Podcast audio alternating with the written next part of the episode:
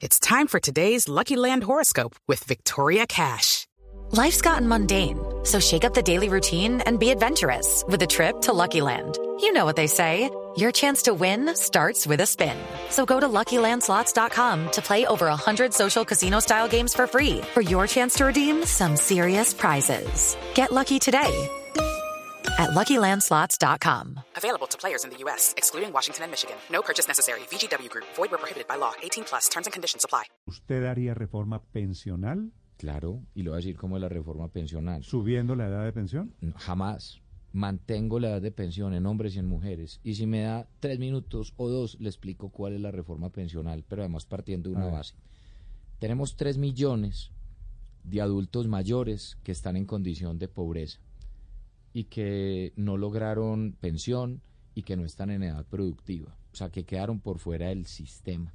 Esos adultos mayores hoy, un millón doscientos mil, reciben ochenta mil pesitos del Estado que no les alcanzan. Y el otro millón ochocientos mil se tiene que quedar esperando a que se muera algunos de los que están en el programa a ver si entra el programa. Eso es muy grave. Entonces, ¿qué tenemos que hacer? Plantear un tema donde eliminemos la pobreza en el adulto mayor. Todos vamos a llegar viejitos y hay un alto nivel de informalidad y mucha gente no accedió a la pensión y solo el 24% de los colombianos logra una pensión. ¿Cuál es la posición mía frente al tema de una reforma pensional? Lo primero, no aumentar edad de pensión ni para hombres ni para mujeres. Segundo, mantener el régimen mixto, colpensiones más fondos privados de pensión. Y ahí hago una claridad. ¿A Pero ¿cuál es la son? reforma? No, ¿Cuál es ya la le voy a- le voy es explicar. mantener lo que hay. No, no, no, no. Aquí sí hay una reforma y ya lo voy a explicar, porque es que no se trata de que entre una reforma es acabar con todo, porque hay que cuidar las pensiones de los colombianos. Solo el 10% de quienes cotizan en Colpensión logran una pensión. Solo el 24% de quienes cotizan sobre los fondos privados logran la pensión. Y le hablo a los 18 millones inicialmente de quienes cotizan sobre los fondos privados. Porque hay otro candidato que dijo que les iba a arrebatar esa plata que es un ahorro del Estado.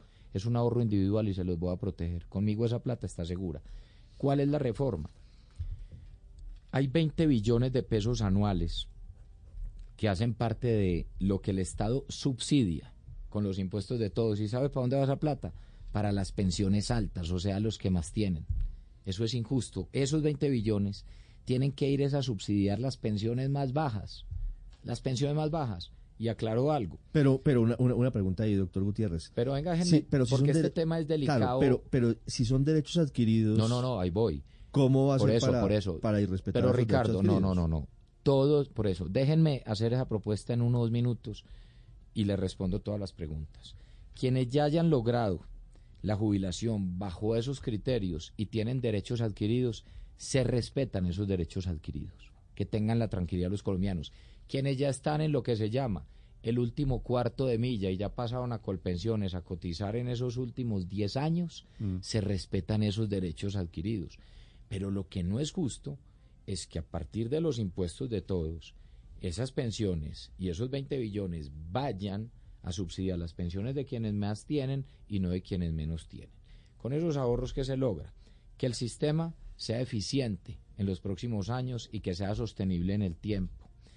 Y que además quienes vienen en cola, los jóvenes, logren después tener una pensión. Pero que empecemos con esos ahorros yendo a las pensiones más bajas, garantizarle una mesada justamente a los adultos mayores, a los 3 millones que hoy están por fuera del sistema, que tengan una mesada de manera gradual desde el primer día de gobierno al último, eliminar esa pobreza en el adulto mayor y que tengan un ingreso mensual de entre 330 mil y 500 mil pesos mensuales. Y algo importante también, quienes cotizan en Colpensiones bajo el salario mínimo y el tiempo de cotización ahí es de 25 años, bajarlo a 22 años quienes están cotizando sobre el salario mínimo. Esa es la propuesta frente al tema de pensiones. Jamás irrespetar los derechos adquiridos, no mover para nada y mantener el tema de pensión de hombres y mujeres. Pero cuando usted habla financieramente, no es justo ni sostenible que los impuestos del Estado y 20 billones vayan a hoy a las pensiones más altas. Eso no es sostenible ni pero mucho menos pero el justo. eliminar ese subsidio a lo que se llama pensiones altas es cambiar las condiciones. Pero a futuro, pero no jamás a quienes ya lograron esa pensión, que además es, es que además acá hay un tema de responsabilidad fiscal. Si tú dejas, Néstor, el modelo como va, que no se ha tocado, en los próximos años fracasa el modelo. Cada vez vas a tener más personas pensionadas y menos jóvenes en edad laboral. Sí, doctor y ese tema te alteraría inmediatamente y fracasaría el modelo. Aquí hay que tener es responsabilidad a futuro de cómo quienes vienen de atrás puedan llegar a tener una pensión, pero sobre todo garantizar que ese modelo financiero dé para que se mantenga el modelo pensional en Si usted Colombia. llegara a ser presidente, doctor Gutiérrez, ¿garantizaría la implementación del acuerdo de paz? Absolutamente. Yo voté sí al acuerdo de paz. Y yo voy a dar cumplimiento al acuerdo de paz y voy a hacer que las FARC le cumplan a las víctimas, que no le han cumplido. Aquí tiene, la- yo estoy del lado de las víctimas. Y yo lo que quiero es que exista esa verdad, que exista justicia y que se repare a las víctimas. Yo estoy por todo el país andando. Voy a las veredas, voy a los barrios. Y aquí tiene que darse el tema de restitución de tierras, de cómo le arrebataron las tierras a los campesinos de cómo lo desplazaron, de cómo le asesinaron a sus hijos, a sus esposos, a sus esposas. Aquí tiene que haber reparación y aquí quien tenga responsabilidades tiene que responder y yo en eso he sido claro. Paola, la última pregunta es el doctor Federico Gutiérrez, que esta mañana responde preguntas de los periodistas en Blue Radio, pero también de los oyentes. Paola. Doctor Gutiérrez, ya una última pregunta. Ese tema de restitución de tierras es bien importante. De hecho, se ha dicho siempre que la gran deuda histórica con el país es una reforma agraria. ¿Usted se metería en ese tema? Paola, mira, cuando yo estoy planteando algo que, que tú tocas que es fundamental, nosotros tenemos 22 millones de hectáreas cultivables. Nosotros tenemos una frontera agrícola muy grande y utilizamos solo 5 o 7 millones de, hectáreas en términos de productividad. Y si queremos acabar con el hambre en el país, si queremos ser una despensa agrícola para el mundo y para Colombia, nosotros no podemos seguir teniendo simplemente tierras improductivas. Aquí yo soy respetuoso de la propiedad privada. Yo no soy de los que habla de, de, de todo el tema de arrebatar tierras y quitarse las otras. Eh, aquí lo que hay es que a quienes se le han arrebatado tierras de parte de la violencia, de paramilitares, de guerrilleros, haya un proceso de restitución de tierras. Yo, y no solo se trata de devolverle la tierra a los campesinos, se trata de que se llegue con el sistema productivo, de que les podamos dar la posibilidad de que tengan la tierra, pero que la puedan producir. La gente no come tierra, de que lleguen los créditos a los campesinos, de que, por supuesto, llegue la asistencia técnica también del Estado, la educación a través de las, de las escuelas agrícolas, de que los jóvenes se puedan quedar en el campo. Pero si nosotros queremos tener un tema de seguridad alimentaria, tenemos que plantear el tema de la propiedad de la tierra y sobre todo de la productividad de la tierra, yo creo en los proyectos asociativos. With lucky landslots, you can get lucky just about anywhere. Dearly beloved, we are gathered here today to. Has anyone seen the bride and groom? Sorry, sorry, we're here. We were getting lucky in the limo and we lost track of time. No, Lucky Land Casino, with cash prizes that add up quicker than a guest registry. In that case, I pronounce you lucky. Play for free at LuckyLandSlots.com. Daily bonuses are waiting. No purchase necessary. Void where prohibited by law. 18 plus terms and conditions apply. See website for details. Yo creo en la inversión del Estado llevándole créditos blandos a cero intereses a los pequeños campesinos, no a los grandes productores. Y yo sí creo que es importante que hay tierras ociosas que se pongan a producir y hay muchos mecanismos. Lo primero que necesitamos hacer es una actualización catastral multipropósito que hoy el país no tiene. El tema de titulación de tierras, que es un drama para las familias campesinas. El tema de restitución de tierras, que está en el proyecto nuestro para dar cumplimiento también dentro del acuerdo de paz, pero sobre todo que es hacer justicia social con el campo, con 12 millones de campesinos. Entonces yo sí creo que si queremos hacer la revolución agraria, porque yo digo, aquí no necesitamos más re, no necesitamos más revoluciones armadas, necesitamos la revolución del campo. Y pensar en 12 millones de campesinos, en pensar en todas las familias colombianas, que haya producción del campo y que lleguen mejores alimentos con menores precios a los hogares colombianos, que es el peor problema que hoy tienen las familias de ingreso bajo, y es que no están alcanzando a mercar.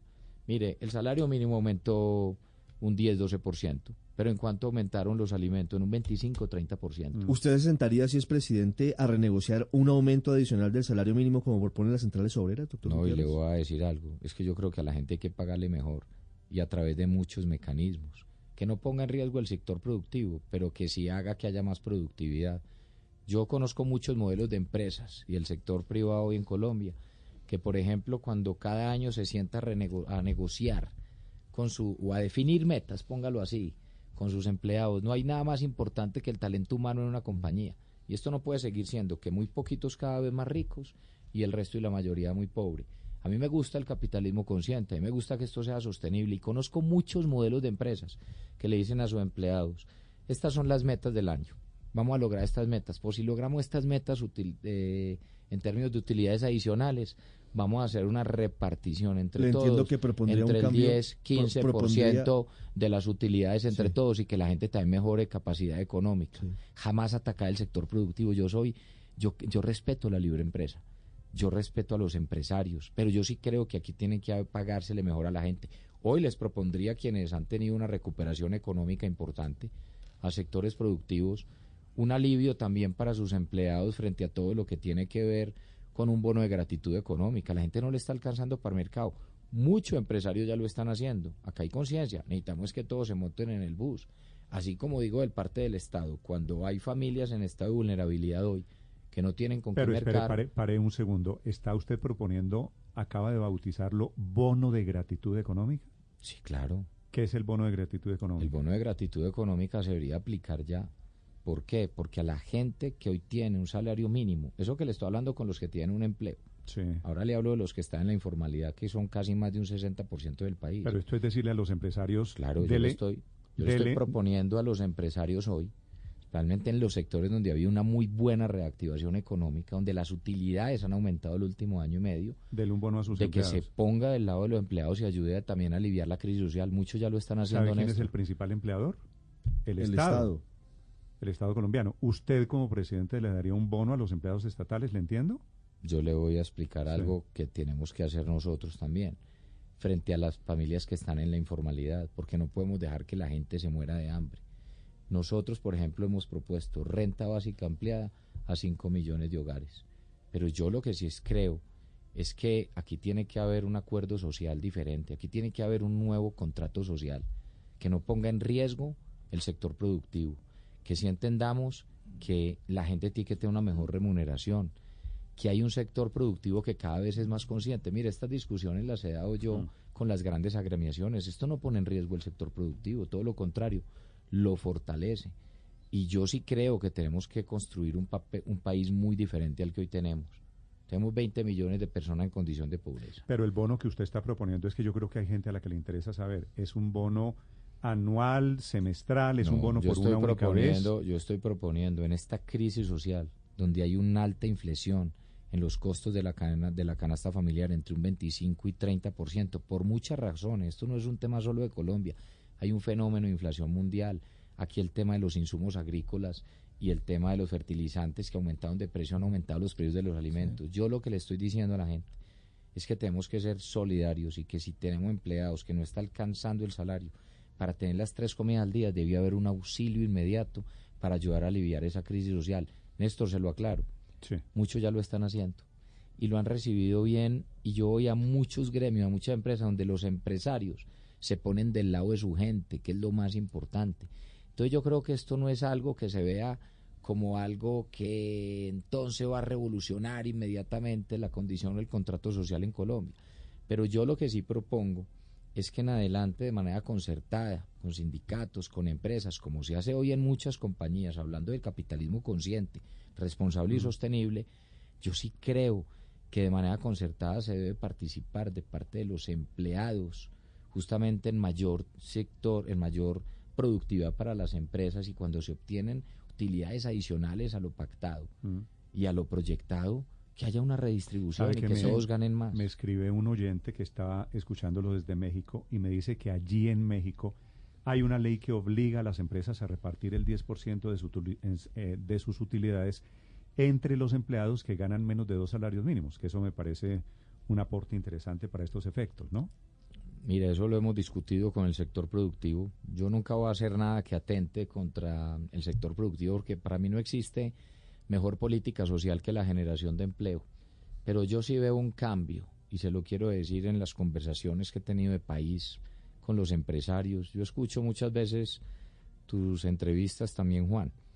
Y, y yo sí soy convencido que hoy hay mayor conciencia social de la que teníamos hace unos años. Ah, y que el duda. sector Sin duda, sí, productivo sí, sí, sí, y que el sector es. productivo es consciente de un país que tiene déficit fiscal, pero que no podemos jamás minar el sector productivo y que las empresas no son un arbolito de Navidad donde usted le va poniendo cada vez más impuestos o que le pone el moño o que le pone la estrella y cada vez más obligaciones, sino que tenemos que generar un sector productivo que cree riqueza, pero que redistribuya riqueza. Un ejemplo de cosas que yo quiero pensando en el sector productivo, pensando en que tenemos que tener un Estado socio y no verdugo. Por ejemplo, tú sabes lo difícil que es crear empresa en Colombia. Se necesitan Sí. más de 13 trámites. Nosotros estamos proponiendo algo, por ejemplo, que se llama Mi empresa en un día. Y le hablo a los emprendedores. Y no solo jóvenes, acá hay mujeres adultas, hombres adultos que quieren emprender un negocio. Pasar de 13 trámites a 5 trámites en línea, virtuales gratuitos y que se pueda crear las empresas. No tanta tramitología. Y exención tributaria durante los cinco primeros años de vida de la empresa, porque queremos que haya empleo. Más que un Estado verdugo, necesitamos un Estado socio. Generación de empleo, reducir informalidad. Es que la informalidad es la que nos termina matando. Hello, it is Ryan, and I was on a flight the other day playing one of my favorite social spin slot games on chumbacasino.com. I looked over the person sitting next to me, and you know what they were doing?